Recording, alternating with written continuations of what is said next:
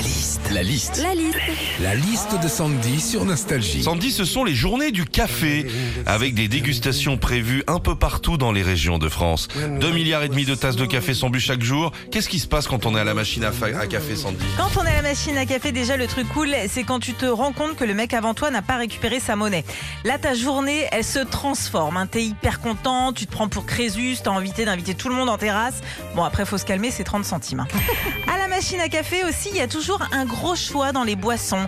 Café, cappuccino, thé au citron, chocolat et potage tomate basilic.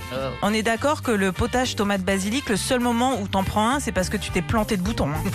Quand machine à café aussi au boulot, j'ai lu ça, les sujets les plus abordés par les salariés sont les vacances, la météo et le foot. Et c'est vrai ce matin, tu vois, je me retrouve à la machine à café avec Fred à la technique, on commence à parler du match d'hier soir.